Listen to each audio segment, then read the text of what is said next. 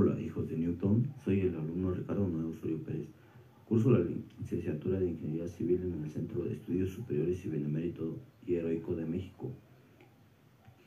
Este podcast pertenece a la serie Bibliografías Científicas. Capítulo 8 Erwin Schrödinger Bueno, su nombre completo es Erwin Rudolf Joseph Alexander Schrödinger. Nació el 12 de agosto de 1887 en Erberg, una localidad cercana a Viena. Era hijo de Rudolf Schrödinger, un empresario textil y botánico austriaco y su madre Georgina Emilia Brenda.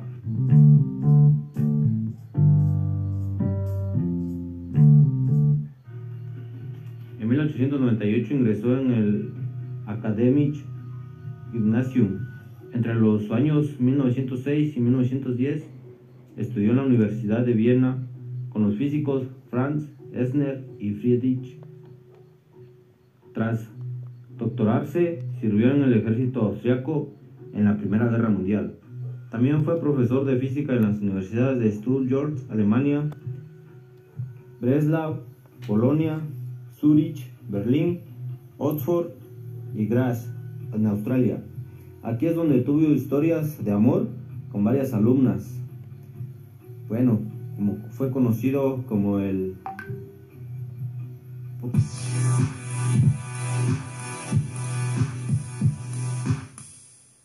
En 1933, por el ascenso del nazismo, abandonó Alemania y se trasladó a Oxford. Tres años después, retornó a Australia. Pero dos años después, cuando Hitler atacó a Australia, se volvió a ir del país. Se trasladó a Roma con las pocas cosas que pudo cargar en una mochila. Encontró asilo en el Vaticano.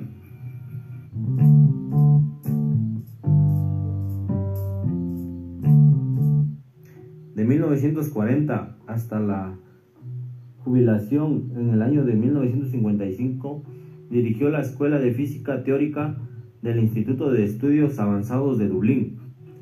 Una de sus aportaciones más importantes a la física fue el desarrollo de una descripción matemática de las ondas estacionarias discretas.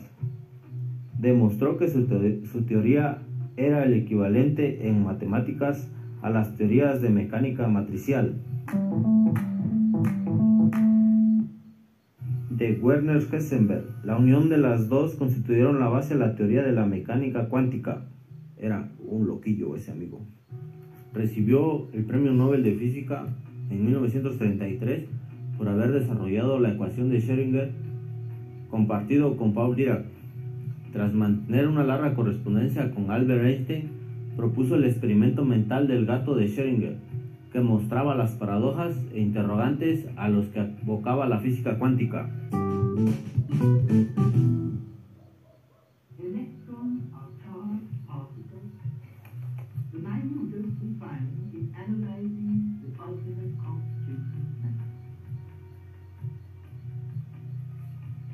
Si un hombre nunca se contradice a sí mismo, la razón debe ser prácticamente nunca dice nada. Un lema de nuestro amigo.